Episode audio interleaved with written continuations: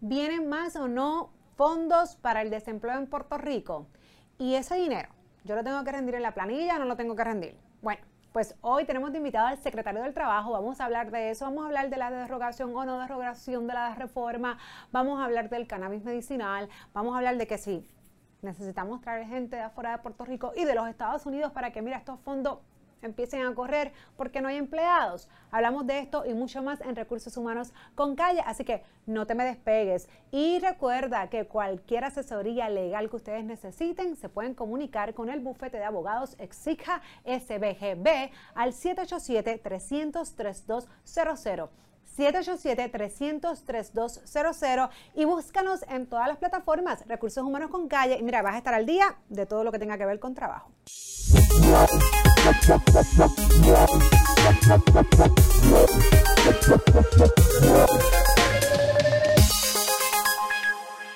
Buenas noches amigos de Recursos Humanos con Calle. Como les mencioné, hoy tenemos de invitado al licenciado Carlos Rivera, secretario del Trabajo. Bienvenido, licenciado. Gracias por la oportunidad y un privilegio estar aquí. Gracias, gracias. Hablamos fuera de cámara. Par, par, par de temas interesantes, ¿verdad? Que empiezan este cuatrenio en todo lo que tiene que ver y relacionado al, trabajo en Puerto Rico. Pero yo sé que esto es un tema que, que llevamos tiempo hablando, pero yo creo que es importante y todavía porque pues sigue con el cambia cambia, es el tema del desempleo. Muchas personas me preguntan eh, que hasta cuándo van a seguir las ayudas, ¿verdad? Para el desempleo, exactamente el PUA, para las cuentas propistas, para los empleados que pues han tenido estas ayudas que todavía no se reincorporan a su lugar de empleo, exactamente es hasta marzo o entonces ahora comienza hasta agosto, hasta octubre, ¿hasta cuándo es esto? Bueno, oficialmente podemos decir que es hasta el 13 de marzo, en el caso de Puerto Rico, eh, digo en el caso de Puerto Rico porque esto según corre las reclamaciones, en el caso de Puerto Rico la reclamación de desempleo son los sábados, así que es el 13 de marzo, para algunas jurisdicciones es el 14 de marzo. Eso es de manera oficial. De manera extraoficial, pues es de conocimiento público que ya en el Congreso, hay un, en por lo menos en la Cámara, se aprobó 400 dólares, eh, luego entonces va al, al Senado, Senado entonces aprueba, pero hace una enmienda y hace una enmienda a 300 dólares y vuelve entonces a la Cámara. Así que estamos en espera precisamente final, que finalmente se va a aprobar. Eh, en el caso de este paquete económico, sabemos que hay 1.400 dólares que el secretario de Hacienda ya, ya está listo y lo ha dicho públicamente. Así que en el caso del, Departamento del Trabajo, estamos en espera que sea final. Eh, de manera extraoficial, pues entendemos que aplica para desempleo y para PUA, pero hasta que esa, esa legislación no sea finalmente aprobada y firmada por el presidente, pues no vamos a saber ciertamente cómo queda configurada. Y secretario, obviamente estos 300 dólares, si fueran aprobados o lo que tenemos hasta hoy día, a eso se le suma o se le, ¿verdad? Lo que acá a nivel de de territorio, ¿no? De Puerto Rico, este, de por sí nosotros trabajamos como el desempleo, que son hasta los ciento y pico también adicional semanal, ¿correcto? Sí, correcto. En el caso del desempleo y en el PUA, eh, es un range que es de un mínimo de 66 dólares hasta 240 es el máximo semanal. Y en adición a esa compensación es que serían esos 300 dólares, que es lo que se está hablando en, en el borrador de legislación, por llamarlo de alguna manera, eh, y que se rumora que va a ser hasta finales de agosto, quizás principios de septiembre, así que hay que ver finalmente qué aprueba el Congreso.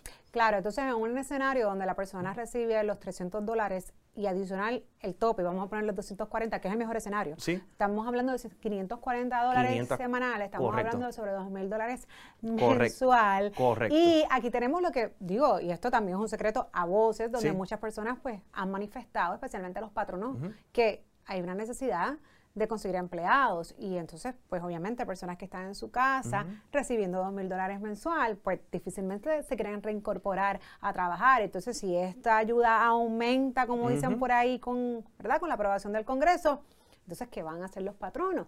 Y, y, yo sé, y yo, yo te he escuchado, además que conozco el proceso del cual el patrono entonces debe llenar la hoja de las personas que no están interesados o que no se quieren reportar, etcétera. Y, y, conocemos el proceso. Pero más allá de llenar ese documento, secretario, realmente ¿Cómo los patronos pueden manejar esto? Y me refiero a que eso es un documento manual, ¿verdad?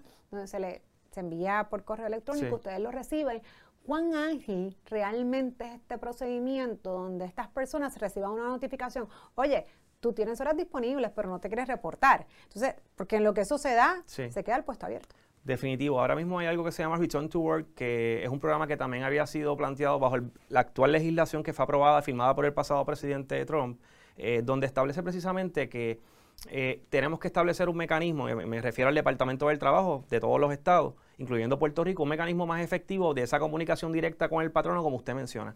Eh, ya estamos próximos a que esté arriba o disponible eh, un mecanismo a través del portal de patrono. Sabe que los patronos tienen, hay un portal donde ellos sacan su seguro social patronal y hacen otro tipo de gestiones y pagos inclusive. Eh, pues a través de ese propio portal, el patrono puede entonces notificar al departamento cuando llama a sus empleados a trabajar, que reabrió operaciones, y sin una razón legítima este empleado se niega a regresar a trabajar. La regulación federal establece que si la persona no está apta y disponible y, que se niega a, regresar por una razón válida, pues no tiene derecho al beneficio por desempleo. Así que ciertamente tenemos que fiscalizar mucho mejor eh, estos beneficios para asegurarnos que las personas que los reciben pues son acreedores del mismo. Eh, de igual manera, yo creo que lo que usted menciona con respecto a la cantidad que, ¿verdad? De dos mil, casi dos mil dólares que estarán recibiendo, yo creo que esto lo que hace es destapar quizás el velo o la situación de la empleomanía en Puerto Rico y de las condiciones de trabajo. Cuando vemos entonces unos beneficios donde la persona genera más, obviamente eh, quizás no rindiendo una labor, que yendo a trabajar en el caso de salario mínimo. Así que yo creo que eh, esto trae a flor de piel un sinnúmero de situaciones desde el ambiente laboral que tenemos que también repensarlo y, y hacer una introspección. Claro, pero tienes, todo tienes toda la razón, pero eso súmale que para que realmente ese incentivo no está siquiera igualar, no estamos hablando de darle los dos mil y pico, darle mucho más, porque estamos hablando de dos mil y pico estando en tu casa haciendo nada. Versus que si yo patrono te aumento, es venir a trabajar y levantarte y trabajar ocho horas o, la necesidad. Así que es mucho, sería anyway mucho más para poder atraer a esa persona a que venga al lugar de trabajo. Pregunto, ¿cuándo estaría esa herramienta disponible para que realmente entonces los patronos, me imagino yo que debe ser algo parecido a lo que también es el fondo que ya los informes patronales se llenan de forma inmediata. ¿Y cuánto tardaría en implementarse? Bueno, la última información que tuvimos es que ya para el viernes iba a estar arriba, así que entendemos que entre hoy y mañana debe estar ya casi operacional y tenemos que verificar las pruebas para que entonces esté disponible y rápido lo vamos a estar comunicando a los patronos y orientando para que entonces comiencen a notificar este tipo de situación. De igual manera, nosotros estamos haciendo mucho más estrictos con las solicitudes. Eh, Anteriormente, pues, las personas hacían distintas alegaciones y no se les requería algún tipo de evidencia, así que se está siendo más riguroso con las solicitudes para asegurarnos el cumplimiento federal. Eh, pero definitivo, eh, eh, competir obviamente con dos mil dólares sin trabajar versus trabajar, pues no va a haber competencia para eso, así que lo que nos queda es aplicar de manera correcta la regulación y ver por qué entonces las personas que sean acreedores sean los que reciban el beneficio. Y secretario, una, pregunta, si esta herramienta ya estuviese disponible para la semana que viene, ¿verdad? O cuando fuese posible, ¿Realmente el Departamento del Trabajo tiene empleados para poder atender estas solicitudes? Bueno, hay una limitación de recursos, es una realidad que tiene el departamento, así que la tecnología, tenemos que apostar al uso de la tecnología. Eh, la ventaja que a través del mecanismo que vamos a estar estableciendo es que el patrono va a entrar a ese portal, va a establecer, va a poner el seguro social de su empleado, su información y al registrar todo eso de manera casi automática se le levanta algún issue para que la persona deje de cobrar el beneficio.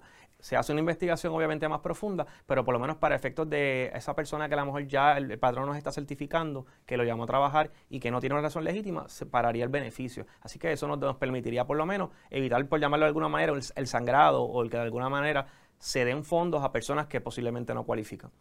Ok, y entonces otra pregunta, estas personas que han estado recibiendo las ayudas, ya sea del desempleo regular o como o del PUA, ¿no? Sí. ¿Tienen que reportar este dinero en su planilla? ¿Tienen que reportarla, reportarlo y tributa o solamente reportarlo? ¿Cómo se supone que las personas lo manejen? Bueno, en el caso de la tributación y haciendo la salvedad que no soy CPA ni experto contributivo, eh, lo que se nos ha informado eh, por parte del gobierno federal es que eh, primero, a nivel estatal, el secretario de Hacienda nos dijo que no se tributa por ningún, ni por desempleo ni por PUA para efectos a nivel estatal en Puerto Rico. A nivel federal, lo que se nos ha indicado es que las personas que rinden planilla federal porque se les ha requerido eh, requerirlo, pues esas personas sí tendrían que reportar estas ayudas ante la planilla federal. De todas maneras, siempre el consejo es que eh, verifique con su CPA o la persona autorizada. Claro, pero cuando hablamos este federal hablamos del FICA, hablamos de Medicare y Seguro Social. Correcto. O sea que, en otras palabras, es que el Incontase está exento de todas estas, eh, de todos estos beneficios que, verdad, se han recibido durante el tiempo de, digo, y es importante también porque pues de igual forma también se han pagado ciertos desempleos que no necesariamente sean por la razón del COVID, de la pandemia. O sea, que en esos casos, pues entonces ahí sí hay que tributar o no hay que tributar. ¿Sabe? ¿Cómo ha sido usted la historia? Históricamente, eh, ¿las ayudas del desempleo se tributan o no, no se tributan? No, no se tributan. Históricamente no se tributan y en el caso de Puerto Rico, que lo que se está haciendo, eh, al igual que los demás estados, ha sido como una extensión por razón del COVID, que es una, una excepción. Pero como norma general no tributa y en el caso del PUA, pues de igual manera no se tributa. En Puerto Rico, en los estados sí se tributa. Okay. Entonces, secretario, mencionó un tema, que es el tema del salario mínimo. Y, verdad, y el Departamento del Trabajo, eh, debajo del Departamento del Trabajo hay muchas sombrillas, hay muchas otras agencias, otras oficinas que realmente pues son más allá del desempleo, pero lamentablemente llevamos un año en esta, así que yo creo que se acapora toda, todas las noticias recientes. no obstante, eh, me gustaría, ¿verdad?, saber cuál sería la impresión, cuál es, cómo ves muchas de las cosas que se están cocinando a nivel de la legislatura, que obviamente impactan el sector laboral y una de ellas es el salario mínimo. Hay un proyecto que incluso pues lleva de antes de la pandemia, el del 2019, eh, eh, digo, muchas veces se ha hablado del salario mínimo, pero el del 2019, el representante Frankie realmente, ¿verdad?, este, eh, trajo este proyecto del aumento del salario mínimo en Puerto Rico. ¿Cuáles serían, verdad, cuál sería su opinión, la del Departamento del Trabajo, ante, ante este proyecto, si en efecto se, se, aprueba? Bueno, finalmente yo siempre he mencionado que el primero, el salario mínimo, en las circunstancias en que estamos ahora mismo, en la pandemia es único. No hay un estudio de una pandemia que podamos usar de comparación eh, para ver el efecto en la economía. Así que lo primero que debemos hacer es una radiografía de cómo la pandemia ha afectado distintos comercios. Esto ha trastocado el empresarismo, ha trastocado la forma de hacer negocios. Hay negocios que simplemente desaparecieron, hay otros que nacieron, inclusive, y la pandemia le ha traído un gran lucro. Así que tenemos que hacer esa radiografía primero para ver cómo se, se afecta a las industrias. Y como mencioné ahorita, yo creo que esto de, de, los beneficios que se han estado recibiendo y otro tipo de, ¿verdad? las circunstancias que se han dado, ha traído a flor de piel precisamente eh, la necesidad de que haya un aumento de salario mínimo. Yo creo que hay un consenso generalizado. La controversia, como siempre va a ser, es cuánto va a ser la cantidad, cómo se va a realizar. Eh, el gobernador ha sido consono con eso a los efectos de que eh, si en Estados Unidos, en este caso en el Congreso, se aprueba alguna legislación precisamente para el aumento de salario mínimo, pues que se ha acompañado algún tipo de paquete económico o crédito hacia los patronos y cómo se va a dar.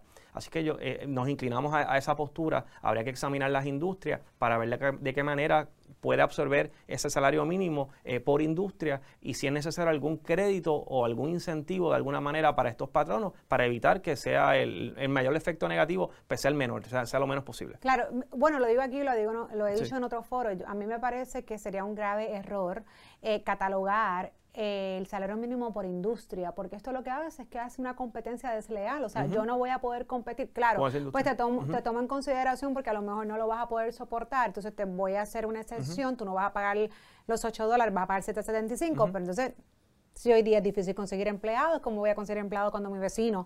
O sea que es como medio académico porque vas a terminar obligando a aquel que supuestamente no puede pagar esos 8.50, por poner un ejemplo, a, a pagarlo, porque si no, no hay forma de conseguir ese empleado. Y lo tenemos con lo que es el, lo que es el salario mínimo estatal. ¿Quién paga eso en Puerto Rico? Nadie. Correcto. no hay forma. O sea que, que realmente plantear esto para los que entendemos un poco del tema, pues, pues puede sonar bonito ante la gente, pero no es una realidad hay que, hay que realmente, como mencioné, hay que hacer una buena radiografía, hay que hacer un análisis serio, responsable con las circunstancias de la pandemia, ver cómo podemos trabajarlo. Eh, mi visión siempre ha sido de que sea, y coincido, y que haya uniformidad en la manera que se establezca un salario mínimo, porque entonces lo que va a ocurrir es que va una empleomanía a crecer en una industria nada más y en otra vamos a ver una escasez. Y no va a haber esa, ¿verdad? Sabemos que, que cada industria tiene sus circunstancias, pero en la medida que sea posible tiene que haber uniformidad en lo que tiene que ver con la regulación laboral. Y precisamente hablando de industria, lo que está pasando en Puerto Rico, por ahí también está sonando de la ley 22, este, ¿verdad? Y, senadores eh, hablando de que pues no se crearon los empleos que supuestamente, ¿verdad? Esta ley iba a traer a Puerto Rico, pero definitivamente, a, ¿verdad? Mencionaste algo, y, lo mencionaste para, para, lo del salario mínimo, pero yo creo que de igual forma eh, para esto es muy importante y es poder medir. Yo creo que, oye, no hay forma de tomar decisiones si tú no tienes datos. Eh, pero sabemos que carecemos en Puerto Rico del, ¿verdad? del tema de estadística. Y en efecto, eh, ¿verdad? Se creó esta ley y sabemos así a modo general que sí que se están creando empleos. Yo, yo los veo, yo los puedo ver. Si realmente esos empleos van de la mano con las exenciones, con las ayudas, con el propósito inicial de la ley 22 en Puerto Rico, para eso son otros 20 pesos. Entonces, ¿qué el Departamento del Trabajo? Yo sé que ustedes llevan ciertas estadísticas eh, para poder incluso a nivel de mercado laboral y compensación y otras cosas, ¿qué el Departamento del Trabajo, qué gestiones está haciendo para poder precisamente documentar, mira, esto tiene esto positivo, trajo esto positivo, porque de ahí debe de partir la data. Sí, no, definitivo. Y, usted ha dado en, el clavo en el sentido de que eh, uno de los mayores retos que tiene el Departamento del Trabajo y las agencias gubernamentales es las estadísticas. En la medida que nosotros no tengamos, estadísticas confiables, pues no vamos a, poder tener un medidor real, de lo que está ocurriendo en el mercado. En el caso del departamento, nosotros tenemos sí un área de estadísticas. Son estadísticas que se hacen a través de encuestas que van, del, ¿verdad? que van salen a la calle y se encuestan en un grupo, un muestreo, por llamarlo de alguna forma. Eh, y precisamente a través de una nueva plataforma de desempleo que estamos ya recibiendo propuestas, lo que queremos es poder tener una data actualizada donde se evita el error humano. Eh, muchos de los cálculos son manuales ahora mismo, así que sabemos que todo lo que se hace manual, pues, eh, definitivamente el error humano va a estar presente eh, para poder tener una, una, data y una estadística confiable a la hora de tomar decisiones y quizás medir lo que tiene que ver con industrias. En el caso particular de Ley 22, como es el Departamento de Desarrollo Económico quien trabaja con todo lo que tiene que ver con, con todas estas exenciones o, o, incentivos que se dan en estas industrias, y ellos llevan sus propias estadísticas con respecto a lo que tiene que ver con todo, tanto las industrias, con, con igual manera con los incentivos. Así que eh, realmente en esa parte no teníamos una interrelación en cuanto a lo que tiene que ver con Ley 22 con nosotros. Nosotros sí hacemos una, unas, unas encuestas basadas quizás en, unas industrias limitadas, más bien de la fuerza trabajadora y lo que es la tasa de participación, pero no entramos quizás al detalle necesario para poder de alguna manera ver el éxito o no, si pudiésemos llamarlo, de la ley 22. Claro, no, y, yo las he visto, obviamente yo entro, yo entro bastante a la página del Departamento del Trabajo y he visto las estadísticas y una de las cosas que fíjate que me, me parece a veces que no, no, por lo menos no las he visto, es las carreras por ejemplo, de mayor demanda, este, la población a nivel generacional. Sí. He tratado de conseguir esa data, no la he conseguido por ninguna parte. No, y es lo que le menciono, el, gran parte de la data de nosotros, eh, por ejemplo, el, área de servicio de empleo que habla, que trabaja todo lo que tiene que ver con las ofertas de empleo y el reclutamiento, ahora mismo estamos sí en, una plataforma nueva a través de, se llama PRIS, que está todavía, que lo vamos a eso lo vamos a trabajar en conjunto con DIDEC, para unir esas bases de datos y precisamente esa información que usted está buscando, poder tenerla disponible porque no lo tenemos. Eh, y hay muchas cosas desde el punto de vista tecnológico. El departamento tiene que modernizarse o actualizarse para poder tener todas estas estadísticas, poder establecer cuáles son las profesiones actuales que tienen mayor crecimiento, cuáles son las que tienen menos demanda. Así que todavía estamos dependiendo todavía de, esas encuestas ¿verdad? manuales, por llamarlo de alguna forma, eh, y no tenemos la tecnología apropiada para eso, pero estamos encaminados ya a eso. Y precisamente con el tema de esto de, que cada día es más difícil, ¿no? La guerra de talento, el poder conseguir recursos para trabajar.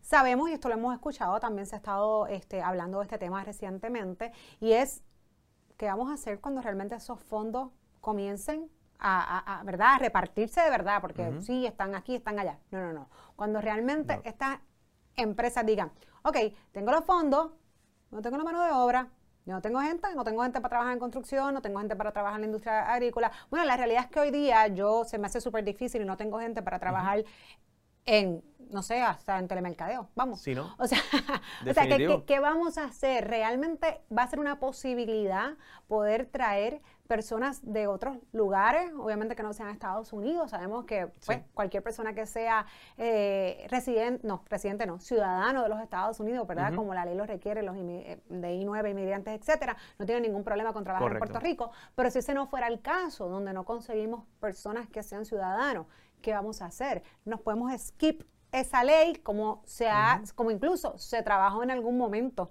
en el pasado y poder empezar a traer a las personas, no sé, de México, de la República Dominicana, de Haití, personas que estén disponibles para trabajar. Bueno, definitivo, si, si en Puerto Rico nos diera abasto la mano de obra, tendríamos que buscar otras alternativas y dentro de eso habría que sentarse con el gobierno federal y con inmigración para ver de qué manera también pudiésemos, eh, ya sea establecer un proceso para traer otras personas de otros lugares que puedan de alguna manera trabajar y atender esta, esta necesidad y esa mano de obra. Sin embargo, apostamos todavía a que primero eh, tenemos que comenzar a, educar y promover el empleo que hay en el área de la construcción. Ya nos hemos reunido con la Asociación de Contratistas y con otro tipo de asociaciones precisamente ligados a área de la construcción y tenemos que eh, promover la, la construcción, eh, capacitar también al personal. Eh, eso es algo que también las universidades o los institutos también tecnológicos y otro tipo tienen que comenzar a ofrecer esos talleres o certificaciones relacionadas a la construcción eh, algo tan sencillo como albañil, eh, plomería u otro tipo de servicios técnicos que también ellos pueden dar en la construcción. Tenemos que ir moviéndonos a ese tipo de educación porque es la demanda de las próximas profesiones que por lo menos vamos a tener quizás por los próximos 10 años. Así que tenemos que también ir trabajando con esa población eh, y quizás otro tipo de población de profesiones que tradicionalmente la gente se enfocaba, pues tenemos que ver cómo los redirigimos para las necesidades que tenemos ahora. Claro, lo que pasa es que nosotros tenemos una realidad y es la población. Puerto Rico pues tiene muy poca gente. Esa, esa es la realidad. Así que aunque podamos capturar todas esas personas, lo llevemos ¿no? y los capacitemos y los desarrollemos, o las desarrollemos, la realidad es que vamos a tener como quiera, Un déficit. O sea que, pero mi pregunta es, ¿qué estamos esperando? Porque ya, ya eso está a la vuelta de la esquina. O sea, ¿qué, ¿qué, hace falta para ir entonces al gobierno federal y decirle, yo necesito hacer esto? Porque sabemos que históricamente, lamentablemente, aquí muchos fondos se pierden cuando quedan en manos del gobierno, pero eso no va a pasar con, con, con, los clientes, eso no va a pasar con los patrones, eso no va a pasar con las empresas. Una vez ellos reciban eso, esos fondos, los van a poner a fluir, porque de eso se trata, eso, es lo que ellos hacen, hacer el trabajo, ¿no? A nivel, por ejemplo, pues si es de desarrollo de desarrollo,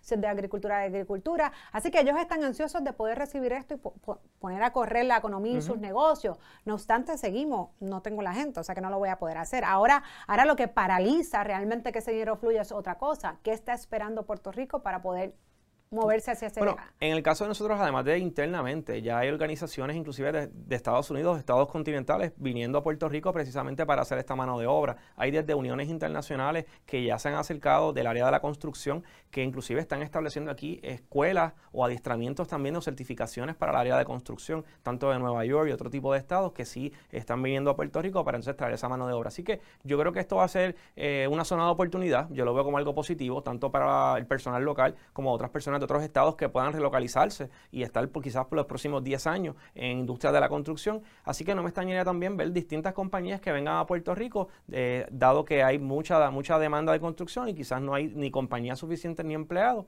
Y en su momento, pues si es necesario traer inmigrantes, pues obviamente o cualquier otro tipo de personas, pues lo estaremos trabajando, pero esperemos que puedan venir la, la mayor cantidad de ciudadanos americanos, tanto de Puerto Rico y otros estados, para entonces trabajar con esta demanda. Claro, eso sería la forma también más rápida de hacerlo. Eh, y te pregunto, secretario, la reforma laboral. Mira que, que, mucho hemos escuchado desde que se aprobó, ¿no? Y entonces, pues, ahora lo que escuchamos es que la derrogan, que no la derrogan, by the way, ¿verdad? Pierre Luis estuvo aquí en este estudio antes de, eh, cuando estaba como candidato, y hablamos del tema. Eh, él, él manifestó, mencionó en aquel momento que la reforma tiene áreas positivas como tiene áreas de oportunidad que él no veía derrogarla, pero sí tal vez mirarla y definitivamente, ¿verdad? A lo mejor eh, sí hacer algunos cambios. ¿Qué piensa el secretario sobre esto? Exactamente igual. Eh, en ese sentido, yo siempre he mencionado que eh, derogar la reforma laboral no es aceptable, porque no toda la reforma laboral eh, para mí necesariamente tiene que cambiar. Hay cosas muy positivas, el asunto de la lactancia a tiempo parcial, tenemos estos acuerdos precisamente donde las personas pueden trabajar más de 10 horas o para reponer horas entre el patrón y el empleado. O sea, hay cosas positivas y avanzadas dentro de la reforma laboral. Así que estigmatizarla que eh, completamente no sirve o echarle al zafacón, pues no, pienso que no. Que debemos quizás ir o revisitar artículos que se trabajaron, pues ciertamente quizás podemos revisitarlo, comenzar a evaluarlo y aquello que se pueda mejorar o esos artículos que podamos mejorar, pues estamos abiertos siempre a analizarlo, pero haciendo la salvedad de que derogarla en su totalidad, pues entiendo que no es viable. ¿Y cuáles serían aquellos artículos que usted recomendaría revisar? A manera de ejemplo, siempre algo que, han traído mucho es lo que tiene que ver con el, el periodo probatorio, se ha hablado mucho sobre eso, pudiese quizás hacerse algún un, happy medium, un acuerdo entre, entre las partes, por llamarlo de alguna manera, entre el sector de los trabajadores o empleados y el sector patronal. Eh, pudiese a lo mejor trabajarse lo que tiene que ver cierto tipo de licencia que ha creado también algún tipo de situación. Así que podemos ir sobre uno que otro y podemos ir verificando precisamente eh, cómo podemos mejorarlo, pero siempre mirando, como menciono, eh, tenemos que enmarcar las circunstancias actuales de Puerto Rico, tenemos que mirar que haya desarrollo económico, que haya empresarismo, que haya también buenas condiciones de trabajo, es un balance. Si nosotros nos vamos a su lado nada más de desarrollo económico, no tenemos las condiciones adecuadas para que la gente trabaje, la gente no va a trabajar. Y si de igual manera tenemos todo hacia el trabajador y unos salarios bien altos y unos, beneficios demasiado altos que los patronos no pueden costearlos, pues no va a haber empresarismo. Así que hay que buscar ese balance. Claro, eh, de las cosas que más se menciona, como usted, usted dice, es obviamente pues el periodo probatorio y pues lo que es beneficio, que es la licencia de vacaciones, que pues sustancialmente se, se, bajó, ¿no? Cuando un empleo, hoy día los que son contratados después de reforma realmente disfrutarían 15 días anual después que tengan 15 días de empleo. O sea, lo que era antes desde, el día uno, ¿no? Día uno, correcto. Este, así que definitivamente eso es una de las cosas que más se menciona, pero yo creo que hay una área también, ¿verdad?, que es la ley 80. Sabemos que eso también se, se, se enmendó donde en efecto pues se puso un tope.